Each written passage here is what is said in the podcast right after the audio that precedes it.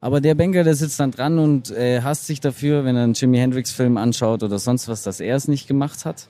Dann geht seine Ex-Freundin mit einem geilen Gitarristen fremd und dann würde ich auch sagen, Künstler braucht kein Mensch. Hallo, ich bin Barlo, Sänger, Musiker und Vocal Coach. Und in diesem Podcast spreche ich mit verschiedenen Menschen über Musik, Kultur und das ganze Leben drumherum. Schön, dass du reinhörst. Einen wunderschönen guten Tag und herzlich willkommen zu einer weiteren Folge vom Podcast. Ich bin Barlo und ich bin heute wieder live hier in Augsburg unterwegs. Augsburg habt schon gehört, ich habe mich schon angepasst, wie man das hier so sagt.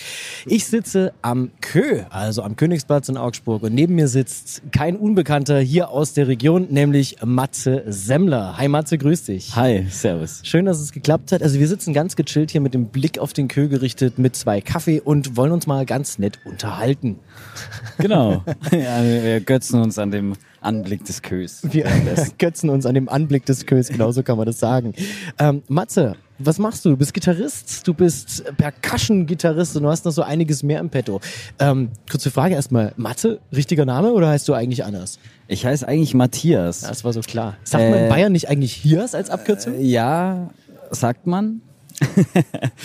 Hat mich jetzt tatsächlich noch niemand genannt, ehrlich gesagt. Aber ich weiß, dass das existiert.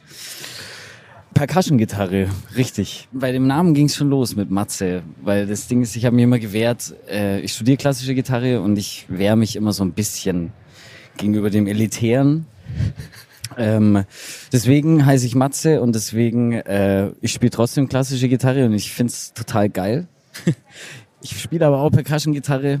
Ähm, das mache ich hauptsächlicher. Ich habe quasi die ganze Technik von der klassischen Gitarre mitgenommen und äh, adaptiert und noch eine eigene Technik draufgelegt, wo ich dann das Schlagzeug quasi noch dazu spielen kann, weil ich aus der Rock-Pop-Musik komme und für mich ein Puls, ein Groove immer sehr wichtig ist und warum nicht alleine machen? Ich wollte gerade sagen, also du hast dir nicht gesagt, ey, Band ist jetzt so aufwendig, äh, Schlagzeuger oder Perkussionist oder Percussionist, wie man so schön sagt, sondern du hast gesagt, nee, ich mache das alleine. Ja?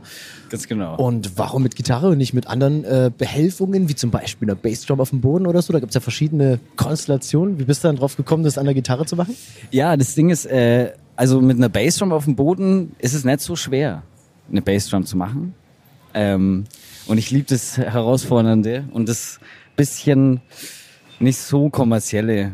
Also ich übe relativ viel. Also für klassische Gitarre muss man ja wirklich, wenn man das studiert, so vier, fünf Stunden am Tag einplanen, auf jeden Fall. Machst du auch? Man, genau, mache ich. Und wenn man dann mal keine klassische Gitarrenprüfung vorzubereiten hat, dann hat man das Zeitfenster irgendwie auf. Und dann, was mache ich jetzt damit? Die Technik von der Gitarre geht. Gitarre spielen liebe ich sowieso. Jetzt muss es noch irgendwie bühnentauglicher werden. Und so bin ich da drauf gekommen. Und ich habe äh, ein paar Vorbilder, Petteri Sariola, Mike Dawes, äh, im Internet dann gefunden und da mir die Technik dann sozusagen auch teilweise abgeschaut, aber auch eigene Sachen erfunden, weil jeder Gitarrist ist da anders und es gibt eben da noch kein Lehrwerk, wo man es lernen kann, sondern es läuft alles eigentlich autodidaktisch dann ab. Es gibt noch kein Lehrwerk. Sagst du, äh, ist das jetzt dem geschuldet, äh, dass man einfach, ähm, dass das neu ist oder warum? Ja, tatsächlich. Also es ist relativ neu, es ist relativ groß, relativ schnell groß geworden, dadurch, dass viele Gitarristen viel covern, mache ich auch teilweise ein paar Stücken, die ich dann selber arrangiere. Ähm, aber die meisten Gitarristen, die das aktiv machen, sind nur Live-Gitarristen. Also machen ausschließlich Live-Musik und unter, müssen nicht unterrichten oder unterrichten nicht, äh, weil sie eher die Live-Schiene fahren. Und deswegen gibt's da wahrscheinlich auch einfach noch nicht so die Lehrwerke von äh, auch mit einem pädagogischen Studienhintergrund, ja. sage ich mal. Die machen das für sich und nicht dafür, dass andere das lernen können. Sagen wir Genau. mal, sagen wir es mal in einfachen Worten, gell? Genau, Und du hast, auch- du hast das anders vor?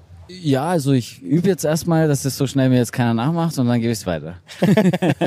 nee, tatsächlich, tatsächlich will ich ein äh, Anfängerbuch schreiben für äh, Fingerstyle, aber es zielt eher so darauf ab, dass wenn man sowieso schon am Lagerfeuer oder so Akkorde spielen kann oder in einer Kindergruppe äh, unterrichtet im Kindergarten oder sonst was, dass man gleich Drum and Bass quasi dazu machen kann auf einfache Art und Weise. Also auf, du gehst dann wirklich auf die Einsteigerschiene, oder? genau, Aber richtig. das werde ich mir dann definitiv mal anschauen, weil das ist so mein Niveau dann wahrscheinlich, was das Percussionisten Super. angeht.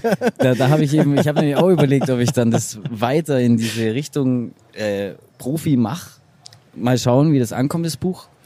Aber es ist, man muss dazu sagen, auch wirklich sehr langwierig, das zu lernen. Das glaube ich. Also von, von meiner Warte aus ist es so, ich spiele ja Gitarre. Ja, bei Weitem nicht so gut wie du. Ich bin kein ausgebildeter Gitarrist. Ich bin eher so der, wie du schon sagst, Akkorde spielende Lagerfeuer-Gitarrist, der aber singen kann. Ja, richtig. Da, schau, das mache ich nicht. Ähm, nee, aber man muss auf der anderen Seite sagen, ähm, was das perkussive Schlagen, ja, also äh, die Seitenschlagen, äh, abstoppen und so, das, das ist äh, irgendwie kein Problem. Aber jetzt zum Beispiel mit der mit der flachen Hand hinten auf der auf der auf der Brücke, auf der Brücke, was sage ich denn da auf dem Steg äh, Decke. Tatsächlich. oder auf der Decke? Also wenn du eine verstärkte Decke hast. Ich hab, äh, da geht's ja schon los. Ja, also du brauchst verschiedene Gitarren. ich habe eine Gitarre, die an mich angepasst ist. Ja. Also quasi eine Custom. Ist das die, die von Artisano da? Nee, das Nein? ist die von Kunz. Also ich habe ein Endorsement mit Tagamine und Artisano. Ah, okay. Die schicken mir Gitarren, um dass ich Videos mache. Ja. Die kann man sich auch anschauen. Da spiele ich nichts anderes wie auf den anderen Gitarren. Die klingen auch mehr straßenlastiger. Also wenn ich jetzt auf der Straße spiele, dann muss die Bassdrum natürlich super laut sein Ja. und die Snare, damit es auch rüberkommt. Und die äh, Kunz-Gitarre, das ist eine, die ist Bühnengitarre. Die hat eben Tonabnehmer äh, in der ganzen Gitarre verstreut, sind drei Stück. Ähm, eine ist für die Bassdrum zuständig, eine nur für die Seiten, eine für den Gesamtklang mit den Seiten zusammen mit dem Korpus und die werden dann in einem Pedalboard zusammengemischt. Die Bassdrum geht durch einen Kompressor, durch einen EQ, dass es eben auch nach Bassdrum klingt. dass also es wenn man, fetter klingt. Das heißt also, Genau. der, der Sound ist nicht einfach so, der ist auch konstruiert. Der ist auch konstruiert. Ja, das ist auch gut so, Also das man muss so die, ähm, also man konstruiert nicht in dem Sinn, dass was elektronisch angesteuert wird, sondern dass man Frequenzen rauszieht, weil man noch keine Lösung hat, dass jetzt nur die Percussion kommt, ohne dass die Saiten auch über den Tonabnehmer kommen. Also musst du Frequenzen rausziehen, damit die Gitarre auf dem Schlagzeug-Channel nicht so laut ist wie auf dem Gitarren-Channel. Ja, ich verstehe das schon. Ich finde das auch sehr, sehr Genau. interessant. Ähm, Habe ich natürlich ehrlich gesagt jetzt nicht so drüber nachgedacht, ja. Das ist viel, ja, ich habe ich schon viel. Äh, wenn man dann, wenn man dann so überlegt, klar, natürlich, wenn du jetzt äh, ähm, Gitarre ganz normal laufen hast, ja, also ich habe zum Beispiel auch in meiner Gitarre auch äh, mehrere Abnehmer drin, aber die lassen sich jetzt nicht so steuern, wie du jetzt zum Beispiel gesagt hast. Und wenn ich jetzt äh, ein bisschen mehr auf Bass Wert legen würde, um eben einen Bassdrum zu verursachen, dann äh, fehlt es am Klang, was die Seiten angeht. Genau, weil das zieht sehr er dann den. Gitarrenklang runter. Ganz genau. Also sehr interessant. Das heißt also, da steckt ja nicht bloß die Arbeit dahinter, dass man perkussiv mit den Fingern neben dem normalen Spielen, ja, auch noch äh, perkussiv schlagen muss und auf der Decke und was nicht am Rand noch und alles drum und dran, sondern da steckt auch noch technisches Know-how dahinter, was man sich da noch einfallen lassen muss. Ähm, zu sehen ist das Ganze übrigens auch wieder unter der Podcast-Beschreibung. Ich werde einige Videos verlinken, denn Matze hat etwas veröffentlicht, also mehrfach. Und äh, ich habe mich da auch mal durchgeklickt und ich habe ihn ja auch schon live gesehen. Und da kommen wir auch gleich nochmal zu sprechen, denn wir werden ihn wieder live sehen demnächst. Ja. Und äh, das ist auf jeden Fall sehr, sehr spannend, sowas mitzuerleben, was Menschen mit diesem Instrument machen, wofür es eigentlich ursprünglich gar nicht gedacht war. Gell? Aber wer weiß, weißt du? ja, genau. In 100 Jahren werden alle sagen, also hier, wie konnten die nur drauf spielen? Ne? Ja, genau. Sehr, sehr cool. Du hast ja auch eine interessante Geschichte. Du hast ja schon mit 14 angefangen, irgendwie in der Band zu spielen und das ging wie lang? Es ging äh, elf, zwölf Jahre. Letztes Jahr bin ich ausgetreten, dadurch, dass äh, Gitarre spielen mittlerweile mein Beruf einfach ist und ähm, ich auch auf Musicals gebucht werde, auf Freilichtbühnen und so weiter, wo man halt dann das macht, was einem gesagt wird, Ja. dass man auch Geld bekommt. Es ist Augsburger Philharmoniker mitgespielt, man kriegt halt natürlich seine Noten hin und dann geht's los. Da ist so ein Studium ganz schön, weil da lernt man das äh, sehr, sehr gut, dieses Notenlesen. Aber es ist äh, für solche Aktionen dann eben super, weil kannst einen Tag vorher kann man mir halt Noten hinlegen und ich kann einen Tag danach irgendwie Premiere spielen oder so, mitspielen. Es geht. Ojo. Also mit einem Dirigent oder mit Klick oder sonst was. Ähm, dadurch ist es mehr geworden und dann ging es auch los, dass ich mein eigenes Zeug machen wollte und äh, auch meine Zeit eigen einteilen und so weiter. Und dann hat es mit der Band einfach nicht mehr so zusammengepasst. Also wir sind menschlich super immer noch Kumpels ohne Ende. Also wir haben damals No Spam gehießen, dann Dein Ernst und äh, sind immer noch meine Herzensmenschen so. No Spam? Wie kam das zustande? Das habe ich mir mit 14 ausgedacht. Tatsächlich. Im Zimmer allein, ganz ohne Kreativität, glaube ich. Hat aber keinen E-Mail-Hintergrund, oder? Wie bitte? Er hat keinen E-Mail-Hintergrund, so Spam angeschaut. Nee, Spam-Ordner, nee, Moment. So No ähnlich Spam. war das damals schon. Also Ach, man hat sich schon gedacht, das ist cool. Und dann lässt man natürlich so einen Bandnamen ewig, weil man füllt natürlich so einen nicht vielsagenden Bandnamen natürlich mit Bedeutung, indem man halt einfach die Musik macht, die man macht. Genau. Und wie kam du dann auf dein Ernst? Das war, also unser Schlagzeuger ist damals ausgetreten, noch ein Jahr vor mir, weil der seinem Beruf nachgegangen ist. Ähm, und dann hat man den Umbruch quasi, haben gesagt, okay, neuer Schlagzeuger, machen wir neue Band und es ging sowieso nur auf Deutsch, die Mucke. Haben wir, da war ich auch E-Gitarrist und genau. Kann man auch anderen Namen dann nehmen, ne? Ja, genau, klar. richtig. Und sehr, sehr spannend. Und ihr habt ja damit auch ein bisschen was erreicht, ja? Also Newcomer 2013, Augsburg. Augsburger Band des Jahres 2014. Ja, also ja, ja. regional schon ein bisschen was erreicht. Und ihr wart, ihr wart sogar Support für Lavras Banda. Lavras Banda. Wie oft? Sechsmal, ja? Richtig. In Hamburg, in Regensburg, in München. Also das waren, ein bisschen rumgekommen. Ja? Das waren so die größten Sachen, die ich, glaube ich, gespielt habe bis jetzt in meinem Jahr. Wo, ja, doch, doch. Also Musical-Touren sind natürlich auch immer so 1700 bis 2000 Leute Konzerthallen. Aber die in Regensburg war schon heavy. Das waren 5.500 also es war ein ganzes Eishockeystadion voll. Und das ist natürlich dann mit, wie alt war ich, 20, auch ein bisschen schwer zu verkraften. Vielleicht. Nee, das also man, geil, oder? Man hat so dieses, äh, man, also ich mache, ich beschäftige mich gerade unfassbar viel mit Jimi Hendrix, weil ich ein Referat über ihn mache. Ah, okay. Und da hat man so ein bisschen dran gekratzt an diesem in die äh, 60er, 70er Musiker sein. Sein. Also so wie man halt damals so Rockmusiker war, war, war schön, die Tour, das, auf jeden Fall. Mehr muss ich jetzt dazu, glaube ich. Nicht. Das, das glaube ich. Ja, nee, man, man, es gibt ja auch so ein paar Sachen, ja, was auf der Tour passiert, bleibt auf der Tour. ähm, nein, aber Spaß ja, sowieso. Es ist ja, ist ja trotzdem sehr, sehr geil, gerade wenn man in jungen Jahren solche Erfolge feiert und dann halt vor so vielen Leuten spielt. Also ich habe das damals genauso gehabt. Ähm, wir waren mit einer Coverrock-Band unterwegs und da war das größte vor über 3000 Menschen auf einem riesen Marktplatz war geil, ja. ja. Und äh, auch heute ist es immer noch geil. Wir spielen da zwar nicht, ich ist eher Schauspieler, aber du stehst in, in Kaltenberg in der Arena vor fast 10.000 Menschen. Auch das ist ziemlich geil. Jetzt müssen wir noch den Ed Sheeran knacken, gell Matze? Mit 80.000. Dann geht's los. Ja, also ich bin ja mittlerweile das war so, so mit 20 war das natürlich super geil, um Gottes Willen. Und ich finde es auch natürlich immer noch Hammer. Aber mittlerweile ist mir so eine Konzertatmosphäre von, sagen wir mal, 100 100, 200 Leuten äh, wirklich fast lieber, weil In du hast, Intimität ist das, ja, das ja also vor allem wenn du ein Instrument, also so wie bei mir, wenn du nur das Instrument singen lässt, wenn du keine Worte verwendest, dann ist es wahrscheinlich auch förderlich für eine Show, wenn die Leute zuhören.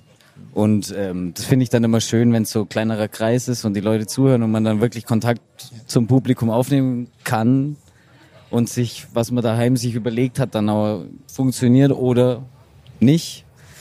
Deswegen, äh, apropos Support, letztens auf einem Kunstwerk gespielt ähm, mit Jesper Munk. Und es war schon geil, einfach dieses äh, Rock'n'Roll-mäßige wieder so ein bisschen. Weil man hat ja doch irgendwie dieses Uni und ich spiele da Klassik vor und so und dann gibt, wird man schon schräg angeschaut, wenn man kein Hemd anhat. Ach, tatsächlich? ja. Du ziehst das aber auch durch. Du hast das so dir auf die Fahne geschrieben. Du sagst nicht ein bisschen Rebell sein. Ja, ich, nee, ich will, ich lasse mich ungern verbiegen. Aha, verstehe. Und das ist so, das kann, das kann man probieren. Äh, ich nehme auch Sachen an. Also es ist jetzt nicht so, dass ich eine sture, ich nehme kein Feedback überhaupt nicht. Also Feedback ist immer super willkommen. Aber ich liebe es, was Eigenes zu kreieren. Ja, Irgendwas. Verstehe.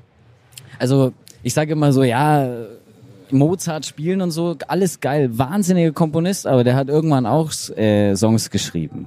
Ja, der Mozart hat vor allen Dingen richtig rebelliert. Ja, ja also, für seine Zeit. Für seine ja. Zeit hat er richtig rebelliert, ja. Ja, und das finde ich cool. Ist aber auch jung gestorben, pass auf, Matze. Ja? Ach du, das ist schon rum. Ich werde nächste, äh, nächste Woche 27. Muss ja. ich mich beeilen. Nee, lass mal lieber. Mozart ist äh, immerhin 36, 35 geworden, ne? Ah, ich. ah, ja, dann also, hast ja noch Zeit. Also nicht in den Club der 28, 27er eintreten. Ja, 27. Nee, mach das mal, mach das mal lieber nicht, ja. ähm, du hast noch ein bisschen was anderes auch gemacht. Also, du hast sogar einen Rock- und Pop-Preis gewonnen. Ja, da war ich mal Gitarrist für Sarah Straub. Mhm. Die habe ich mal eingeladen, weil ich so ein Flummi auf der Bühne bin tatsächlich. Bin ich immer noch. Was heißt das? Was heißt das? Flummi auf der Bühne? Rumspringen, ja? Party machen. Also ich. Aber nur wenn du jetzt als E-Gitarrist unterwegs bist? Nö. Auch, auch wenn du Auch so. Ah, okay. Also es, uh. äh, am Anfang ging das noch nicht so. Muss man sich natürlich viel konzentrieren aufs Spielen und es stört auch nicht, wenn man sich nicht bewegt. Aber so umso öfters du das natürlich machst, umso leichter wird das Ganze dann beziehungsweise umso äh, unterbewusster funktioniert es und man kann sich auf andere Sachen konzentrieren, wie zum Beispiel Show machen, ein bisschen bewegen. Und ähm, wenn man Stücke wirklich mit Gefühl spielen will, dann muss man sich dazu bewegen, finde Ja, ich persönlich. Voll mein Ding, das sage ich Aber das ist so. nur meine Meinung. Also ich kenne auch, ich habe auch Kollegen, die bewegen nur ihre Augenlider beim Spielen und es ist der Wahnsinn. Also ich bin aber auch so ein Typ wie du, ich muss das auch immer, ich muss das sehen und fühlen und ähm, witzig finde ich auch immer Publikum, wenn es da steht und nichts macht und du das Gefühl hast, oh, denen gefällt's nicht und danach kommen die zu dir und sagen, das war das Beste, was ich je gesehen habe. Du sagst dir, ja, dann sag das bitte deinem Gesicht. Es ist sehr, sehr spannend, oder? Also mal, die Menschen sind so, so vielseitig, das macht. ja, das ist Mega äh, Spaß. Kenne ich sehr gut aus dem Theater. ja genau. Also da freust du dich, wenn der Dirigent mal so rüber nickt. Das ist dann der Applaus. Also am Ende kommt natürlich der Applaus, aber äh, man sieht auch bei so klassischen Konzerten, man da musste ich mich auch dran gewöhnen, Ja. gewöhnen, dass du den Leuten das äh, nicht ansiehst. Und während du spielst, macht niemand einen Mucks. Und danach klatschen sie. Und du weißt das ganze Stück am Anfang halt jetzt nicht so recht, hm, habe ich heute einen guten Tag oder nicht? Das merkst du dann erst immer später. Ja, Aber da gewöhnt man sich äh, tatsächlich dran, weil man sieht es, man sieht es. Also es gibt einige, die schweben, ja, beim Zuhören, aber die Mehrheit schaut, analysiert vielleicht sogar, ja, und am Ende kommt aber der Applaus. Ich komme ja auch aus der Klassik, was das angeht, was den Gesang angeht. Mir gefällt das besser, wenn die Leute gleich irgendwie dabei sind. Also ich bin sehr, sehr gerne äh, auf du und du. Deswegen kann ich auch verstehen, dass du sagst, ich bin sehr gerne ähm, an den Leuten dran. Also ich mag es auch intim. Ähm, heißt also wirklich, äh, keine Ahnung, das Kleinste, was ich wirklich gebucht gespielt habe, waren vor vier Leuten. Auf einer Terrasse. Am ja, Starnberger doch See. war unfassbar schön. Und äh, das war eine ganz kleine Privatfeier. Es war unfassbar. Es war, es war so ein Spirit dort. Das war, das waren vier, vier Frauen, fünf Frauen. Und äh, die haben so eine, keine Ahnung, Freunde, also Freundinnenfeier gefeiert, ja. Und es war eine, eine wunderschöne Begegnung. Aber ich muss auch zugeben, ähm, es macht auch mega viel Spaß, vor mehreren hundert zu spielen. Ähm, und es macht auch Spaß, vor mehreren tausend zu spielen. Aber du hast schon recht, es ist dann so, du weißt nicht mehr, was hinten passiert. Genau, also ich finde es äh, zum Beispiel auch im Theater jetzt für mich persönlich wichtiger, ob der Dirigent es jetzt gut fand oder nicht, weil darum geht's, äh, da hast du ja einen Job, da bist du, wirst du gebucht, da musst du abliefern. Ist natürlich in der Musikbranche immer so, vor allem es wird immer mehr so, was bisschen der Rock'n'Roll geht dann natürlich auch ein bisschen verloren. Aber ähm, wenn ich jetzt was eigenes mache und es sind viele und die feiern das, das ist dann für mich dann schon okay. Das ist so super geil. Weil du bist ja auch, du möchtest bei eigenen Sachen, ist ja, ich weiß nicht, wie es dir geht, wenn du was schreibst, dann ähm, findest du es irgendwie toll, sonst würdest du es nicht auf die Bühne bringen. Es dauert auch manchmal lang, bis man es toll findet, das ist das große Problem. Ich, ja. Das mache ich sogar wie Tommy Emanuel, ähm, auch krasser, super Gitarrist, ähm, der hat gesagt, er lässt seine Songs immer auf der Bühne entstehen. Also er hat eine, ich habe auch immer ein Grundgerüst von dem Song, Ja. wo ich in verschiedene Teile springen könnte. Ah, cool. Oder den ich ausdünnen kann, was zum Publikum sagen kann und so weiter. Und äh, das entwickelt sich dann so, dass du die Energie auf der Bühne spürst, welche Teile vom Song gut sind, was ankommt, wo die Aufmerksamkeit da bleibt und wo die Aufmerksamkeit auch wieder so ein bisschen wegbricht, vielleicht in manchen Teilen. Und deswegen äh, mache ich das so wie Tommy Manuel, so ein bisschen diese Stücke entstehen lassen, die eigenen, aber auch mit zusammen mit dem Publikum. Also nicht nur nicht nur für mich, weil es, ich mache die Musik ja auch für die Menschen. Das finde ich sehr, sehr interessant. Ich bin dann jemand, der eher die Songs schreibt, fertig haben will, ausprobiert und wenn sie scheiße sind, ändere ich sie um. okay, du hast ja auch gesagt, du unterrichtest, du bist ja Dozent an verschiedenen Musikschulen oder warst auch an Mus verschiedenen Musikschulen. Welche Altersgruppen? Von Grundschule bis ins Altenheim.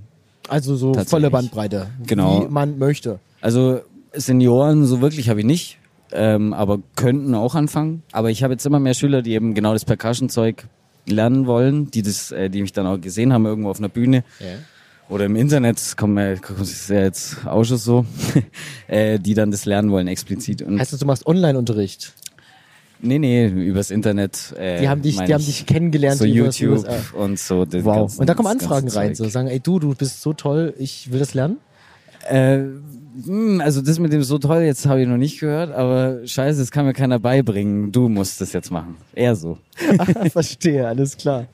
Ähm, wenn man das jetzt, wenn man das jetzt möchte, lernen möchte, wo muss man sich hinwenden? Wo geht man hin? Äh, am Downtown Music Institute Music in Institute Augsburg. in Downtown in Augsburg. Da unterrichtet der Matze Semmler. genau, es ist aber so, dass ich aktuell keinen Platz frei habe und es auch so aussieht, als wird keiner mehr frei werden. Außer ich mache einen zweiten Tag, aber muss ich gerade nicht. Ah, alles klar. Du bist auch noch mit Studium beschäftigt selber, gell? Genau. Genau. Wenn das mal vorbei ist, vielleicht ist ein zweiter Tag dann drin. Schauen wir mal, also ich habe jetzt nur zwei Jahre ähm, wo ich nur Unterricht habe, weil ich tatsächlich Theorie schon alles weg habe durch mein äh, Musikpädagogikstudium und jetzt nur klassische Gitarre quasi habe, ausschließlich. Und es ist ja so, ich bilde mich ja da weiter, also ich arbeite ja schon als Gitarrist. Und wer weiß, wenn ich in zwei Jahren nur vom Konzerte spielen leben kann, dann glaube ich, lasse ich den einen Tag. Würdest du lieber das tun, gell? ich glaube, es ist äh, unterschiedlich. Also ich finde beides super. Ähm, ich finde, es geht auch immer so Hand in Hand. Also wenn man jetzt wirklich äh, eine Freude ausstrahlen will und seinem Schüler wirklich zeigen will, wie geil es ist, und man hat es nie erlebt, kann man es nicht. Und deswegen finde ich das immer ganz, äh, finde ich es immer wichtig, dass man da auch entweder aktiv ist oder aktiv war. Ähm, Das ist auch zum übrigens Lehren. genau meine, meine Herangehensweise. Ich sage immer aus der Praxis für die Praxis, Mhm. weil es ist unendlich spannend, wenn deine Schüler dich auch mal sehen können. Hey, guck mal, der macht das ja wirklich auf der Bühne. Oh, der ist ja auch noch gut. Ja, es, es gehört einfach dazu. Ja, auch was klar, auf Ausstrahlung angeht. Und es gibt ja so viele Musiker, die ausschließlich nur noch unterrichten. Das finde ich, auch sehr schade mitunter, muss ich sagen. Also muss man von der Perspektive her sehen. Ich habe beim Stefan Schmidt Methodik, Didaktik, Unterricht und es ist mit der weltbeste Gitarrenpädagoge, den es gibt im klassischen Bereich. Der, dem seine Schüler gewinnen einen Jugendmusizierpreis nach dem anderen mit Ansage tatsächlich. Ähm, und der liebt Unterrichten. Gut, das ist für den dann aber auch eine Passion. Genau, es, Gut, es das- gibt da muss eben, man differenzieren, Da muss man ich- differenzieren. ein, ja, also klar, es gibt klar, wirklich natürlich auch Lehrer, die oh verdammt, jetzt habe ich ein Kind. Ah, eigentlich wollte ich Rockstar werden äh, und ja. dann fünf Tage die Woche ihr Programm runterspulen. Nein, aber genau das meine ich, was du gerade sagst. Genau das Ja. ist es. Also wenn jemand natürlich eine Passion zum Unterrichten hat, der Gottes Willen. Also ich unterrichte zum Beispiel auch sehr, sehr, sehr, sehr gerne. Deswegen bin ich von ursprünglich drei Tagen tatsächlich aktuell auch bei fünf und das ist mit Auftrittstagen schon sau anstrengend auch. Ja, ja, das, das kann ich mir vorstellen. Dass man ja. sagen, ja, ich muss aber nicht mehr studieren, das ist der Vorteil an der Sache. Ja. Es gibt ja verschiedene Möglichkeiten, dich auch live zu sehen. Die eine wäre am Samstag, der 8. 8. in Königsbrunn zu den Acoustic Summer Sessions und zwar Session Nummer 2. Ja? Genau. Was zeigst du uns da? Äh, mein Fingerstyle-Programm. Das Fingerstyle-Programm. Okay. Genau, das teilweise auf der Straße entstanden ist, teilweise in Quarantäne, teilweise in Freiheit an der Wertach mit die Füße im Wasser. Oh, und Wahnsinn. einem kühlen Getränk daneben oder zweien. Eine Hopfenkaltschale quasi. Genau. es zählt schon als Doping. Äh, Nein. Nein, also für alle, für alle, die sich das anhören wollen, Session Nummer zwei, das wäre übrigens auch mit mir. Das heißt, Matze Semmler spielt direkt vor Barlo oder Barlo spielt direkt nach Matze Semmler. Ich oder weiß es. es, ist auch völlig wurscht. Uns, äh, Ja. uns ist nur wichtig, dass alle 88 Liegestühle voll sind und wir richtig Spaß haben an dem Abend, gell? Ja, das wird schön, auf Ja, jeden Fall. wird, ich freue mich auch total drauf. Tatsächlich ist das Setting gar nicht so schlecht für äh, Instrumentalmusik oder Singer-Songwriter so wie dich, weil die Leute eben sitzen, Abstand zueinander haben und auch mal die Möglichkeit haben, ohne, ähm, also mir geht's manchmal auf dem Konzert so, ich bin ein wahnsinnig kommunikativer Mensch. Und wenn neben mir jemand ste steht, sitzt, was auch immer und mit mir reden will, dann rede ich mit dem und ich finde es toll. Und ich weiß dann auch manchmal, für einen Künstler ist es dann gar nicht so cool. Und so hat man die Möglichkeit, da zu sitzen und ohne schlechtes Gewissen mit niemandem zu reden und einfach nur zuzuhören. Das machen die Abstände, ja? auch. also es ist äh, schrecklich mit einer Band, glaube ich, Ja, mit diesen ich auch. Abständen. Vollkommen verständlich. aktuell, aktuell ziemlich, ziemlich interessant. Also wie gesagt, am 8. und am 9. August 2020 die Acoustic Summer Sessions. Vier Stück sind es insgesamt. Aber bei Session 2 spiele ich gemeinsam mit Matze Semmler oder Matze Semmler gemeinsam mit mir nacheinander, miteinander, füreinander. Ähm, bei der Summer Sessions Nummer 2. Wie gesagt, drei andere gibt es noch und jeweils 88 Plätze. Das heißt aber auf der anderen Seite Corona-konform. Sonst hätten wir nämlich 350. Corona, jetzt sind wir beim Thema. Wie hast du es denn wahrgenommen? Wie ist es denn passiert? Corona als Musiker, als Matze Semmler. Also ich persönlich, ähm, ich bin generell jemand, der jammert sehr wenig. Ich habe, glaube ich, wirklich Glück gehabt einfach in vielen Positionen in meinem Leben, in vielen Bereichen. Ähm, ich habe auch viel Pech gehabt. Also es ist nicht so, dass mir alles zufliegt. Tatsächlich. Ja, wer zehn Stunden am Tag übt, da, dem kann das nicht zufliegen, gell? Das Richtig. muss man fairerweise auch mal sagen. Genau, und das Leben spielt auch, wie es will. Und genau, aber ähm, ich persönlich habe erstmal gedacht, ach du Scheiße, okay, war irgendwie war's, ich weiß nicht, so ein bisschen klar, dass irgendwann mal irgendwas scheppert. Ähm, wir leben immer schneller weiter, es muss immer mehr, man muss konsumieren, konsumieren und dass das irgendwann nach hinten losgeht, ist, glaube ich, einfach normal. ich persönlich habe das so wahrgenommen, okay, ich muss jetzt sofort was ändern. Ich kann jetzt nicht mehr Präsenzunterricht machen. Ich muss weiter meine Grundlage halten. Präsenzunterricht für alle, die sich gerade fragen, was ist das? Das ist der Unterricht vor Ort unter vier Augen, unter acht Augen, wie auch immer. Also wenn der Lehrer präsent ist. Ich wollte es nur erwähnt haben, weil es wird den einen oder anderen geben, der das nicht weiß. Genau. Und ähm, ich habe dann angefangen, Online-Unterricht direkt zu machen, hab's teilweise genossen, dass ich viel Zeit hatte. Ähm, ich wäre jetzt in Schwäbisch Hall auf der Freilichtbühne. In Schwäbisch Hall?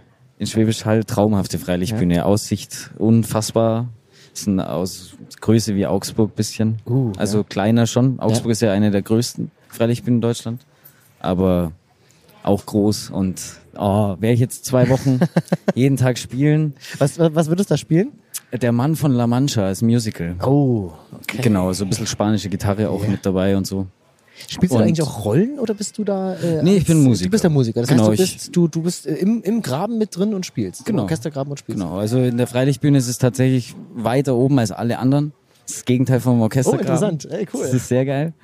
Äh, sitzt so super weit oben, hast eine Treppe vor dir, die Bühne ist eine Treppe zu einer Kirche hoch und die ist super groß, die Geil. Treppe, und die Treppe ist die Bühne. Und ganz oben sitzt du in so einem Kasten, hast deinen Klick, deine anderen Mitmusiker und dann wird da jeden Tag quasi das gleiche gespielt. Sauber, sehr, sehr geil. Und leider verschoben worden? Verschoben worden, richtig, was einerseits schade ist. Andererseits habe ich jetzt natürlich auch viel Zeit gehabt, eigenes Zeug zu machen. Also ähm, ich kann da was nicht so schnell rausbringen, weil was ich fand es auch teilweise okay, die Maßnahmen einfach mit ich sage mal am Anfang, man weiß nicht, was passiert, man weiß nicht, wie gefährlich, man weiß nicht, man weiß nicht, man weiß nicht, niemand weiß.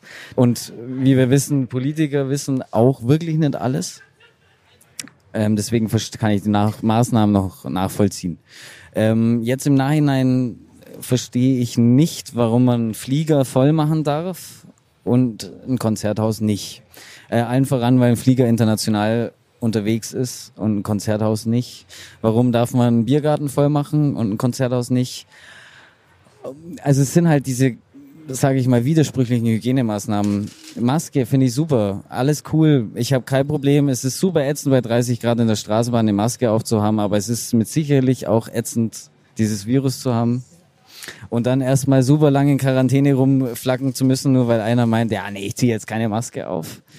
Ähm, aber die, diese Beschränkungen, dieses lokal andere, man scheißt halt auf unsere Existenzgrundlage. Und es ging schon so weit, dass ähm, es tatsächlich ähm, vorkam, dass die Caritas bei mir geklingelt hat. Ich finde die Caritas super.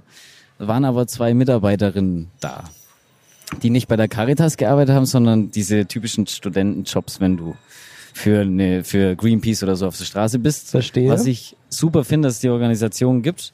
Ähm, das war ein bisschen ungünstig, weil ich bin gerade aus der Dusche gekommen, wo die geklingelt haben und so und war da jetzt nicht so super drauf. Aber es, ich habe dann quasi erzählt, warum ich jetzt gerade nicht spende. Einfach, weil ich das Geld selbst brauche. Und äh, dann hat sie mir einen Job angeboten. Als? Und, ja, als das, was sie macht. Ach so, die okay, Türen also klingeln und äh, Cool. Spenden quasi suchen, Spender suchen. Ja, also ich finde es dann schon schade, dass man von der Öffentlichkeit so als Arbeitsloser quasi wahrgenommen wird, obwohl man ja teilweise wirklich nicht weniger arbeitet. Und es ist natürlich von außen, ich verstehe das alles. Äh, als ich noch nicht in diesem Musikgeschäft war, habe ich mir die Musiker angeschaut und mir gedacht, hey, die gehen von der Bühne, haben alles, Frauen, alles, wo, egal was sie machen, sind super, super beliebt und die machen das eh alle nur aus Spaß. Ah, ja, genau. Aber So wirkt, man, so wirkt's für viele, ja? Genau, Spaß, es macht auch Spaß. Aber allerdings, was man nicht sieht, ist, dass das auf der Bühne Spaß macht. Und das außenrum nicht immer. Das ist nämlich genau das. Das haben wir jetzt in den letzten Folgen auch schon öfters gehört. Das Problem ist, dass die meisten eben wirklich nur diese Außenwirkung als Musiker sehen. Das, was du machst auf der Bühne und so weiter. Die sehen nicht, wie viel Arbeit dahinter steckt. Ihr habt es vorhin gehört. Fünf, sechs Stunden am Tag ist normal. Und manchmal übt er zehn bis zwölf Stunden am Tag. Ja? Dann nicht nur Gitarre, ich spiele zum Beispiel, habe ich Nebenfach jetzt Bratsche angefangen und so und Gesangsunterricht hatte ich auch und so. Bratsche. Es hat ja auch so voll viel mit Gitarre zu tun. Nichts, also, nichts, ich kann erzählen, wie das gekommen ist. ja, bitte, bitte. Äh, Musical, Stichwort Musical. Äh, ich bin da Gitarrist und der musikalische Leiter hat mich halt gefragt, hey Matze, wie schaut es aus? Bis Mitte November kannst drei Takte Bratsche drauf schaffen. Ich bräuchte da und da und da eine. Und ich so, ja, mein Gott, okay, mach ich halt. Und jetzt übe ich tatsächlich, jetzt habe ich wirklich Bratschenunterricht bei einer Mitstudentin. Und es macht Spaß. Oh, das ist gefährlich. Wenn es Spaß macht, heißt, wenn wir Ja. demnächst jemanden sehen, der Fingerstyle spielt, ja, und dann äh, kommt er mit, die, mit die Beine noch. Genau. Vielleicht nutzt er doch eine Looping Station, um die Gitarre weglegen zu Wer können. will ja So. niemals. Äh, Was heißt niemals? Magst du keine Looping Stations? Nee, nee, es ist nur, ich, äh, wenn man das, wenn man das nachspielen will, was ich mache, dann geht es mit der Looping Station schon. Ja, klar geht das. Aber du machst das alles live. Genau, es muss Und halt alles Das gleichzeitig. muss man mal erlebt haben auf jeden Fall. Ah, ja, wäre schön, wenn man es erlebt auch vielleicht. Okay, jetzt waren wir gerade stehen geblieben, eben, dass, dass die Maßnahmen, die gegriffen haben, jetzt sehr, sehr ja, ungleich auch sind. Ja, wir haben uns ja in den letzten vergangenen Folgen auch schon darüber unterhalten, dass es eben bundesweit auch nicht einheitlich geregelt ist und jedes Bundesland, mittlerweile sogar einige Kommunen für sich alles selber entscheiden, wie man das macht. Und ähm, du hast doch gerade davon gesprochen, eben von diesem Ungleichnis, ja, Flieger da voll gemacht werden, international fliegen, Konzerthäuser nicht. Einige Theater haben ja tatsächlich mehrere Stühle rausgebaut, damit sie irgendwie kleinste Produktion äh, auf die Bühne bringen können. Die meisten können das ja nicht. Die Auflagen einhalten ist kein Problem. Aber wenn man dann nur noch ein Drittel der Karten verkaufen darf, kriegt man das, was man ausgibt, halt nicht mehr rein. Und genau da liegt das große Problem. Ganz genau. Und äh, dir ist finanziell da auch einiges weggebrochen wahrscheinlich auch, oder? Ähm, das, äh, ich habe, sagen wir mal Glück, ich habe eine relativ, äh, ich wohne in einer WG. Ich habe jetzt kein Leben, wo ich sagen muss, ich brauche wirklich drei Tage Arbeit in der Woche. Ich kann mit dem einen Tag unterrichten und mit meinen Live-Auftritten eigentlich leben. Ähm, was ich lebe allerdings auch, wenn alles offen hat, natürlich auch ein bisschen anders wie aktuell. Also ich gehe gern abends mal raus in die Stadt, Ja. äh, trinke auch was und so, aber jetzt gerade nicht. Und wo der Lockdown war, erst recht nicht. Ja, da ging's Und ja auch gar nicht, ja. Genau. Und dann äh, spart man das sicher auch wieder das Geld. Also es war jetzt bei mir die glückliche Ja. Situation. Und ähm, ich habe mich dann wirklich auf die Musik konzentriert und jetzt kommen wieder Anfragen, was ich ganz schön finde. Ähm, die großen Sachen sind halt verschoben und es ist tatsächlich ein Dienstausfall, weil vielleicht wäre ich ja nächstes Jahr auf einer anderen Freilichtbühne. Ja, also und das, das passiert kommt- halt jetzt nicht. Kommt nie wieder. Also Genau, das ist richtig. Fakt. Also auch Das alles, ist was wie alles das- verschoben wird, kommt ja so nie wieder. kriegst auch nicht das doppelte Engage, was So auch völlig ist es. verständlich ist. Äh, genauso wenig wie jetzt äh, die Bars nächstes Jahr sagen, so es kostet alles das Doppelte, weil wir müssen es reinholen. Das wäre heftig, ja. Das muss man Geht. sagen. Es geht nicht. Geht das ist echt nicht. heftig. Die Leute haben natürlich dann auch keinen Bock, das zu zahlen, was ich auch verstehen kann. Weil du bist natürlich, also jetzt beim Kunstwerk Open Air war die Karte bei 25 Euro für zwei Acts. Und es ist schon, finde ich, ein cooler, fairer Preis. Ja. Das Ding ist, die Leute sehen es nicht so. Natürlich Also nicht ist schon so ein, 25 Euro ist für viele schon. muss ich überlegen. Und das verstehe ich. Ja. Ähm, genau, aber es sind eigentlich die normalen Preise. Eig- wenn man, wenn man wirklich eine faire Grundlage für die Künstler auch schaffen will, ähm, du hast natürlich bei so Open Airs dann wieder das Problem, die müssen sich selbst finanzieren und das meiste Geld, das sie bekommen, ähm, wird natürlich in das Team äh, investiert, in dieses Booking. In, das sind so unfassbar viele Menschen dabei. Das sieht man ja auch immer nicht. Ja, das ist das Problem ist, die meisten rechnen dann hoch. Oh, guck mal, 25, 200 Leute da gewesen. Boah, das sieht doch gut aus. Ja, und das durch zwei Künstler. Ja, da hängt aber vom Barmann bis zur Klofrau, vom Booker bis zum Plakatierer Genau. ja. irgendwie alles mit dran. Und gerade wenn, wenn sich äh, Veranstaltungen eben selbst tragen, ja, und das können sogar Vereine sein, aber Kosten haben die immer. Ja. Richtig. Und so muss man auch sagen, selbst am 8., wo wir gemeinsam spielen, auch dort ist es so, dass nicht komplett alle Karten an die beiden Künstler ausgeschüttet werden, sondern auch da ein ganz großer Teil davon natürlich Kosten sind. Ja. Ja. Und deswegen äh, hoffen wir, dass ihr die Bude schön voll macht, dass für alle was hängen bleibt dabei. Ja, das kriegen wir ja schon hin. Hier, Köchsbrunn, so. Jetzt hast du ja aber auch durch deine Tätigkeiten natürlich zu vielen anderen Musikern, Berufsmusikern, Menschen mit Familien und allen anderen Sachen ähm, ja auch viel Zugang. Hast du da andere Beispiele erlebt, die wirklich sehr unter der Krise leiden oder gelitten haben? Also den Kreis, den ich am besten kenne, die haben es alle gut hinbekommen. Sehr gut. Also das, das Ding eben mit eigenem Kreativwerden, dass man sagt, okay, wie gestalte ich jetzt die Unterrichtszeit möglichst lückenlos für meine Schüler, dass sie sich auch nicht benachteiligt fühlen. Ähm, aber die Soforthilfen, also was das für ein Chaos war für die Leute, die es dann wirklich brauchen, wie du sagst, mit Kindern und so weiter. Unsere Musikschule, ganz großes Kino, ähm, die Schüler, ganz großes Kino. Keiner hat gesagt, ich zahle nichts, weil das jetzt online ist. Wir konnten das super kommunizieren. Auch meine Schüler gab überhaupt kein Problem. Ähm, und das war, glaube ich, es sind vielen Musikschulen wahrscheinlich auch nicht so gelaufen, weil es äh, natürlich auch verschieden weit entwickelte Musikschulen gibt, was digital, Digitalisierung angeht. Das sieht man ja an unseren, sagen wir mal, normalen staatlichen Schulen schon, dass das alles überhaupt nicht funktioniert und dass jeder mit seinem privaten Laptop und mit seinem privaten Tablet und alles privat machen muss. Und wenn du sowas nicht hast, bist du benachteiligt. Ja, das ist auch so ein großes Problem. Die gerade vor allem die staatlichen Schulen sind natürlich nicht so ausgestattet und äh, auch da sind ja viele Honorarkräfte da, einfach, ja, die da ihre ihre Arbeit machen und äh, ja diese Gestaltung des Unterrichts ja gar nicht aus eigener Kraft vollziehen können. Das müssen dann die Schulen machen, die natürlich aber von den Fördergeldern der, der Stadt bzw. der Kommune abhängig sind und jetzt sind wir bei dem großen Punkt, warum vieles halt nicht funktioniert. Viele Privatschulen natürlich, die sich also auch aus eigener Kraft tragen, die natürlich auch eine andere Steuerlast haben, das darf man auch nicht vergessen, die sind ja von Grund auf oftmals schon moderner, ganz einfach, weil die darauf ausgelegt sind und vor allen Dingen, weil sie es einfach selber steuern. Ohne große Dienstwege und ohne große Probleme. Richtig, ja, ganz das genau. Muss man so sagen. Okay. Ähm, ich habe ganz andere Erfahrungen auch mit dem Bereich Corona. Ich bin tatsächlich auch durch meine ähm, Tätigkeiten in der Mittelalter- und alternativen Szene tatsächlich mit Künstlern auch zusammen, die reinweg live leben oder von den Live-Auftritten leben, von den Festivals leben, von den äh, von der Saison. Das ist das Schlimmste. Ja, also die Corona kam natürlich genau saisonkonform im März. Und jetzt haben wir es ja, das, das Jahr ist ja fast rum, was die Saison angeht. Bis Oktober ungefähr läuft der ganze Spaß und es ist alles ausgefallen. Und da habe ich Gespräche geführt. Das tut einem richtig leid. Ja, das kann ich verstehen. Das ist, das, ist wirklich, das ist wirklich heftig. Und dann hat man dann halt wirklich diese, diese Hilfen, von denen wir, von denen wir gerade gesprochen haben, unter Künstlerhilfen, Soforthilfen. Jedes Bundesland nennt es ja anders, das ist ja das Witzige, ja. Und ähm, dann bekommt man im Internet Kommentare. Kommentare als Künstler. Und ich habe mich ja auch durch die Aktion Ohne Kunst wird's still ja auch ein wenig aus dem Fenster gelehnt, um eben öffentlich etwas zu tun, um da eben nicht nur eine Demonstration hier in Augsburg, die wir gestaltet haben, sondern wir haben natürlich auch ähm, versucht, unsere Stimme zu erheben und, und eben mit Hilfe der Initiative Kulturschaffender und dem VGSD die Petition für die Künstler voranzutreiben. Das ist gelungen. 57.000 Unterzeichner haben wir hinbekommen. Und trotz alledem ist ja immer so, wenn man auf der einen Seite Zuspruch hat, hat man auf der anderen Seite negativen Zuspruch oder auch äh, Absprache, wie man so schön sagt. Und es gibt ja. zu den, zu den äh, Künstlersprüchen oder zu den Künstlerhilfen tatsächlich Kommentare im Internet. Und da lese ich dir jetzt mal ähm, zwei, drei vor und da möchte ich mal deine Meinung dazu haben, was du einfach, einfach äh, sagst. Ähm, das sind tatsächlich, ich wiederhole es immer wieder gerne, echte Kommentare, echte Zitate, die sind nachweislich mit Namen, IP-Adresse. Nein, so nicht, aber ähm, wir haben von allen Screenshots, falls es mal irgendwie einer sagen sollte, dass das alles nicht stimmt. Okay.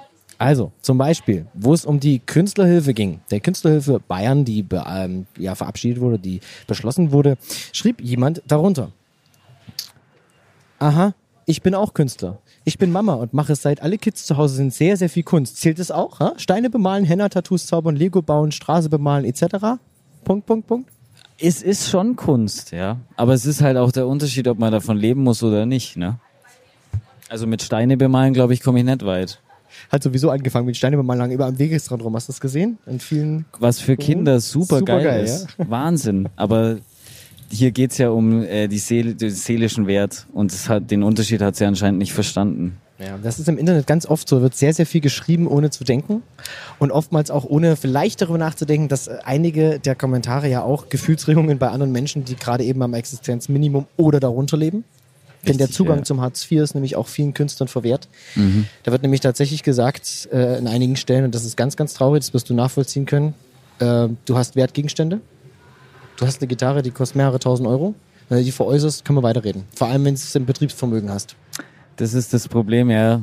Ja. Ja. Ich, wenn ich das wäre wär auch ein Argument. Das tät sehr, sehr weh, ja. Ja, aber das ist halt genau das, was halt diese Leute, die, also sorry, dass ich das jetzt so sag, aber du kannst natürlich nicht, wenn du den ganzen Tag äh, in einer Administration sitzt oder in einem Büro sitzt, du kannst es nicht nachvollziehen. Klar, ich würde auch sagen, hey Manager, warum hast du hier dein Porsche rumstehen?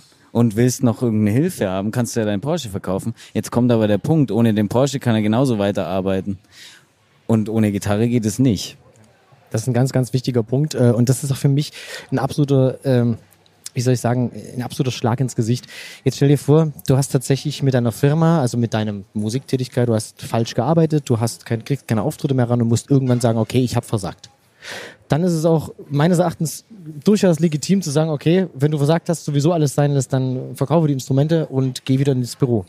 Jetzt haben wir aber eine andere Situation. Die Situation jetzt ist, die Auftragsbücher sind voll. Wir haben Auftritte. Du wärst zwei Wochen lang jetzt auf einer Freilichtbühne. Du hast Auftritte bis, bis sonst wohin. Also mir sind 30 Hochzeiten weggebrochen, ja. Anderen auf, also wir haben, wir reden hier von, von einigen Kontingenten aus den letzten Gesprächen zwischen 30 und 100.000 Euro für einzelne Personen. Das muss man sich mal vorstellen. Was ja. weg ist an Geld, ja. Was aber da war und nicht weg ist, weil die Menschen falsch gearbeitet haben, sondern weil etwas passiert ist, wofür keiner etwas kann und wogegen leider auch zu diesem Zeitpunkt auch noch keiner etwas kann, weil es gibt weder Gegenmittel noch irgendwas anderes. Und diesen Menschen dann zu sagen, okay, ähm, jetzt entziehen wir dir noch die Existenzgrundlage, nämlich die Möglichkeit, nach der Corona-Krise wieder in diesem Job, den du gut gemacht hast, weiterzuarbeiten, indem deine Gitarre beispielsweise oder deine Stradivari weiter bei dir bleibt, ist eine Frechheit. Ja. Absolut. Da gibt es ein ganz großes Diskussionsthema. Jetzt haben wir gerade einen Kommentar gehabt, der war noch sehr harmlos. Der nächste ist folgender. Zitat Nummer zwei. Frechheit. Was tragen denn Künstler zum Leben bei? Was ist denn mit Sanitätern, Krankenschwestern, Altenpflegern und so weiter? Das, oh ja, es ist, also, das ist so Whataboutism. Also in Reinsform. Äh, was ist mit denen? Was ist mit damit? Hey, nur wenn ich mich jetzt, wenn ich mich jetzt gegen Rassismus einsetze, was ich tue, ähm, höre ich mir auch öfters mal an. Ja, und was ist dann mit den Obdachlosen? Ich sage nicht, dass das Thema mehr oder weniger oder sonst was wert ist, sondern da gibt's das Thema und verdammt für die gibt's auch ein Thema. Und hey, Pflegekräfte sind unterbezahlt, völligst richtig. Die sind äh, super unter Druck geraten dieses Jahr, verstehe ich vollkommen und ich war mit Sicherheit unter weniger Druck. Jetzt ist es aber so, ich war dafür in anderen Situationen auch schon unter Druck. Aber es ging nie um Menschenleben. Das ist vollkommen richtig. Was man jetzt halt eben nicht oder was man dem Menschen vielleicht einfach aufgrund des Kommentars mal entziehen sollte, sind, ist eigentlich alles. Weil was machst du während dem Lockdown? Du schaust Filme, schaust Dokumentationen, du hörst Musik, du hörst Podcasts, was auch äh, unter Öffentlichkeitstätigkeit und Künstler fällt. Und dann ja, was macht so ein Mensch? Ich meine, der kann nichts anderes als aufs Klo gehen, oder? Ich meine, sogar Essen ist Kunst, wenn du was zum Essen bestellst. Für mich persönlich, ich finde es geil, wenn man was Geiles kochen kann. Ist für mich auch eine Art von Ausdruck. Geht halt dann über den Geschmack. Aber das haben diese Menschen nicht verstanden und ich glaube, man muss ihm einfach, der lebt in seiner Blase, wahrscheinlich hat er persönliche Probleme und liest es kennt keinen einzigen Künstler, hat keine Sekunde drüber nachgedacht, weil so viel Verstand kann ich, glaube ich, jedem Menschen zuschreiben, dass er selbst sieht, dass er Kunst konsumiert. Ich krieg da eh immer so ein bisschen. Ich also ich sage, ich sage, ich sage an der Stelle vielen herzlichen Dank, vielen, vielen herzlichen Dank, weil das sind genau die Worte, die wir schon oft gehört haben und aber auch die ganz wichtig sind und aus allen möglichen Richtungen wichtig sind. Whataboutism in Reinsform macht einfach keinen Sinn. Du sagtest gerade, du setzt dich für oder gegen Rassismus ein. Für ist, ist falsch. Für gegen, für gegen Rassismus. Fürs gegen, ja, ja. Du setzt dich gegen Rassismus ein, da was, was in Ordnung ist. Ich zum Beispiel habe auch ein sehr starkes Kämpfen gegen eine gewisse Blaupartei.